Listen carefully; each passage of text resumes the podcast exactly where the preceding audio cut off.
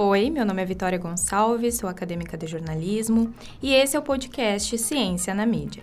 Não importa se seu dia está corrido, se não está conseguindo se atualizar com as notícias ou se não sabe o que está acontecendo na sua volta, estamos aqui para te ajudar a navegar nesse mundo cheio de informações. No episódio de hoje, vamos falar sobre a dengue, que apesar de ser uma doença tropical, ainda permanece contagiando um grande número de pessoas diariamente. Segundo o boletim epidemiológico da Prefeitura de Santa Maria, atualmente são 1.800 casos confirmados de dengue na cidade e 68 estão em investigação. De acordo com as informações do Ministério da Saúde, esse vírus é transmitido pela picada da fêmea do mosquito Aedes aegypti e possui quatro sorotipos diferentes. O período do ano com maior transmissão da doença ocorre nos meses mais chuvosos de cada região, geralmente de novembro a maio.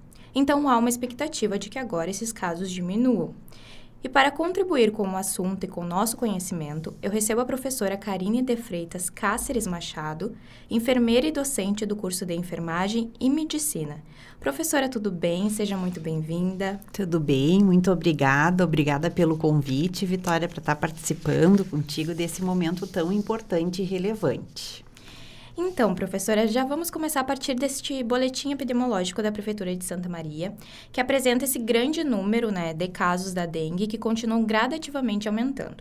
Qual a explicação para que, mesmo com o frio, que hoje, por exemplo, hoje não está frio, né? Sim. Pô, em junho, mas não está frio. E, mas, por que mesmo nesse mês, né, que era para estar frio, ainda está acontecendo essa transmissão, sabe? Por que que continua o mosquito continua transmitindo. E levando em conta que há menos mosquitos no inverno, né? Porque já estamos no inverno.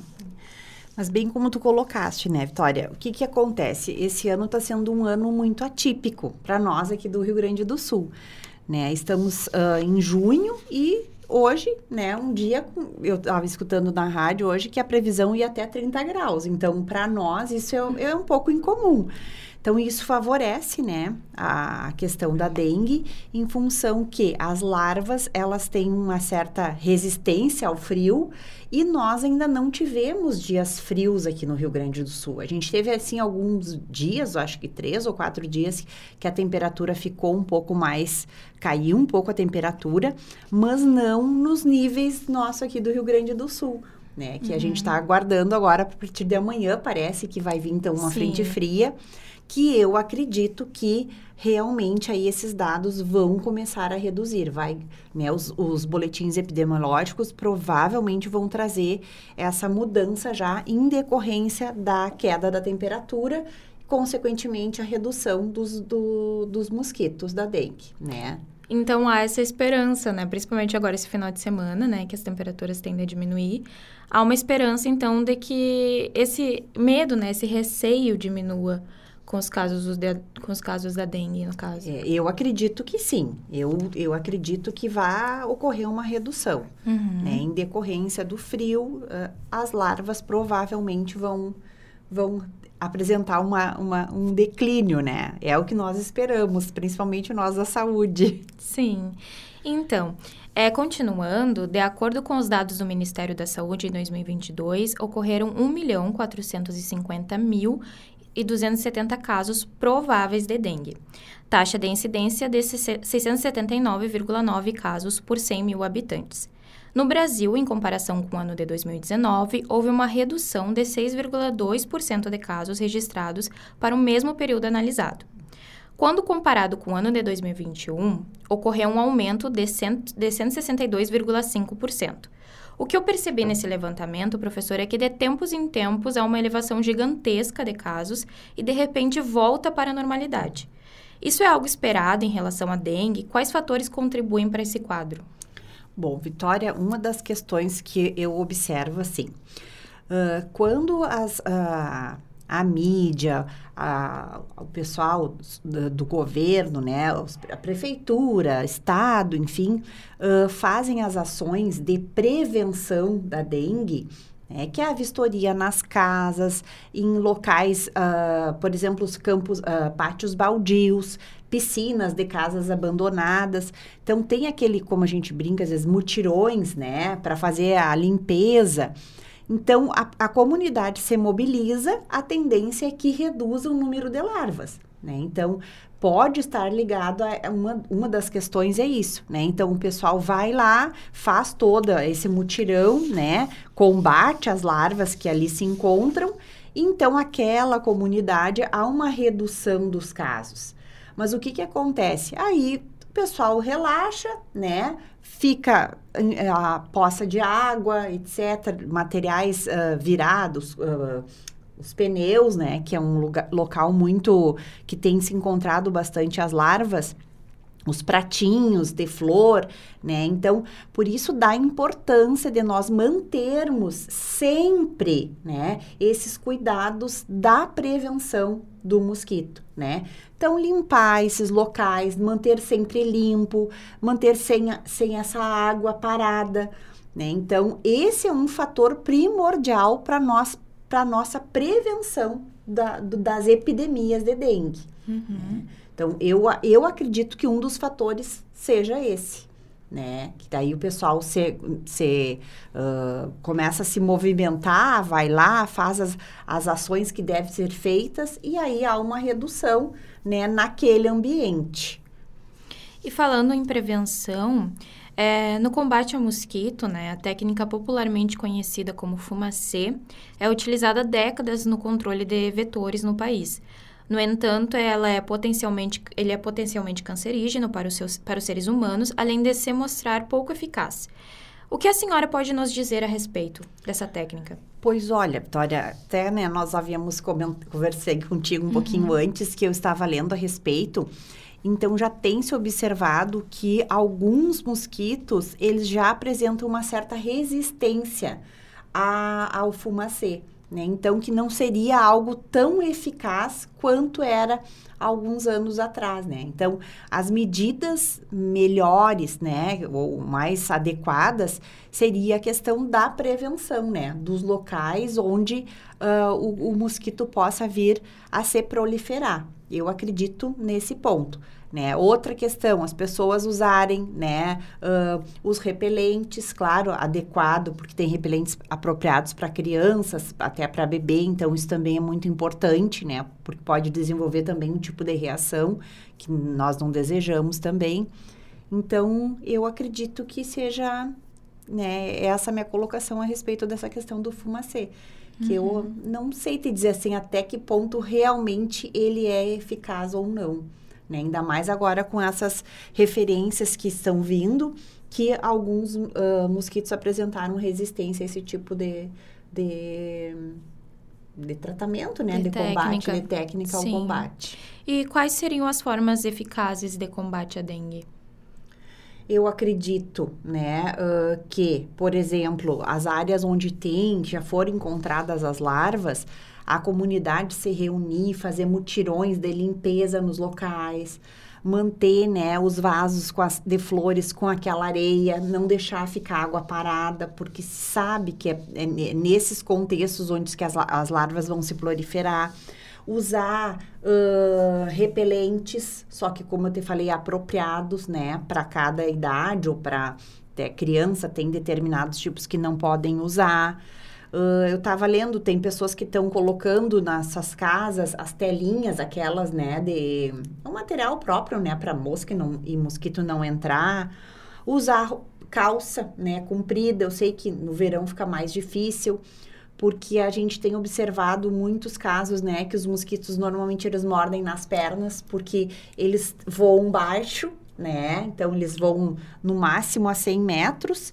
Então, tem essas questões, né, uh, que é bem importante, perdão, máximo a um metro de altura, né, uhum. e a questão de, de, de área, eles chegam a voar até 100 metros de, de, assim, né, diâmetro, digamos assim. Sim. É. Pegando o gancho dessa informação, que nós até havíamos comentado antes, como funciona em questões do apartamento, assim, quem mora em andares mais altos? O mosquito chega nesses apartamentos? Chega, Vitória. Infelizmente chega, né? Eu moro no oitavo andar, mas eu sei que um dia o mosquito pode chegar lá, né? Por quê? O mosquito, ele pode ir pelo elevador, né? Entra dentro de caixas de mudanças, Então, às vezes, né, a gente se muda, vai para outro lugar e leva dentro do, da, do, das caixas, né, da, da própria mudança. Outra, um artigo que eu estava lendo que esses dias encontraram e eu achei muito interessante. Então, o mosquito, ele voa, né? Por exemplo, para na, num degrau da escada, daí ele voa e ele vai subindo, né? Gradativamente. Então, uh, ele pode chegar... Ele né? dá um jeito. Ele dá um jeito, né? Ele é muito sem vergonha, muito danado. E lembrando de uma fake news do ano passado, até agora que nós estávamos falando, é, circulou pelas redes sociais um vídeo em que um homem diz que colocar um pote com vinagre no ambiente ajuda a eliminar o mosquito da dengue. Existe alguma comprovação científica, professora, desse método?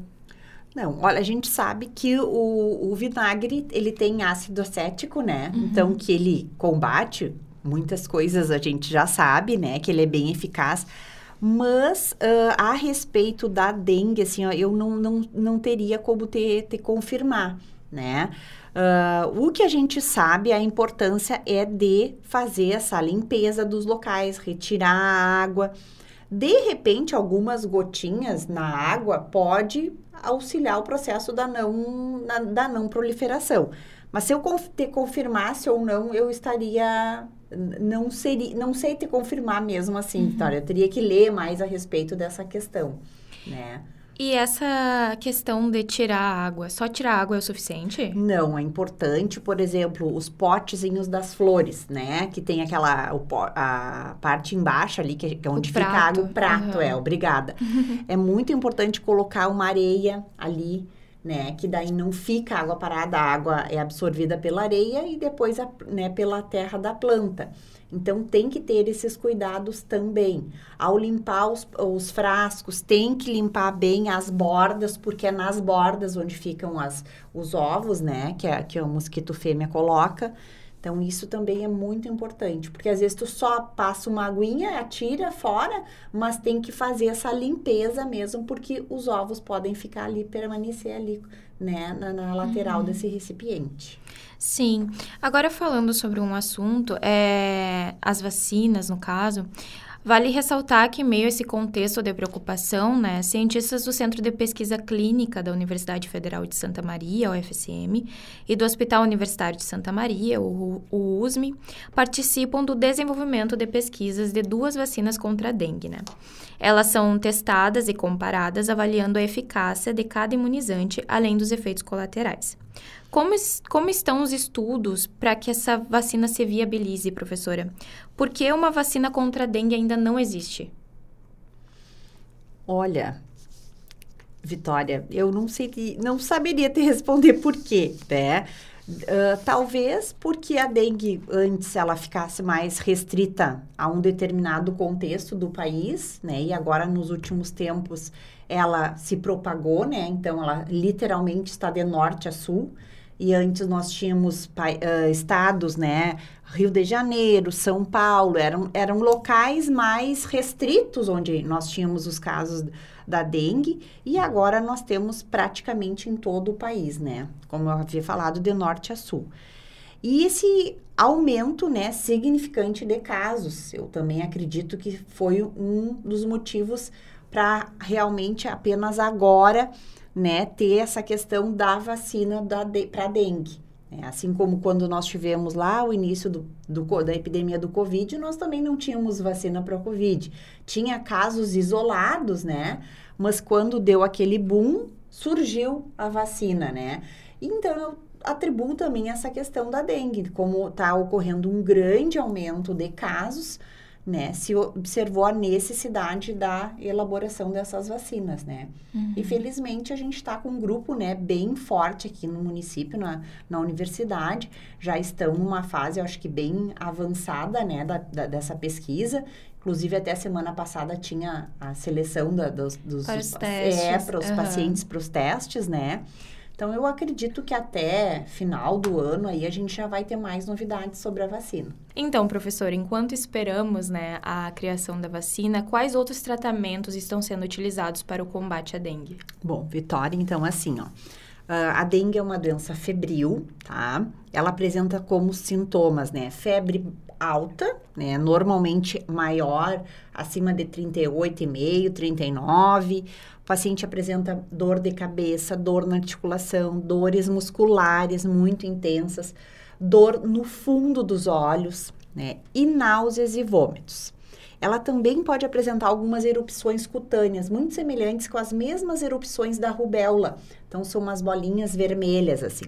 Então, essa é uma, eh, são sintomas característicos da dengue. E hoje nós temos tratamento para sintomatologia, né?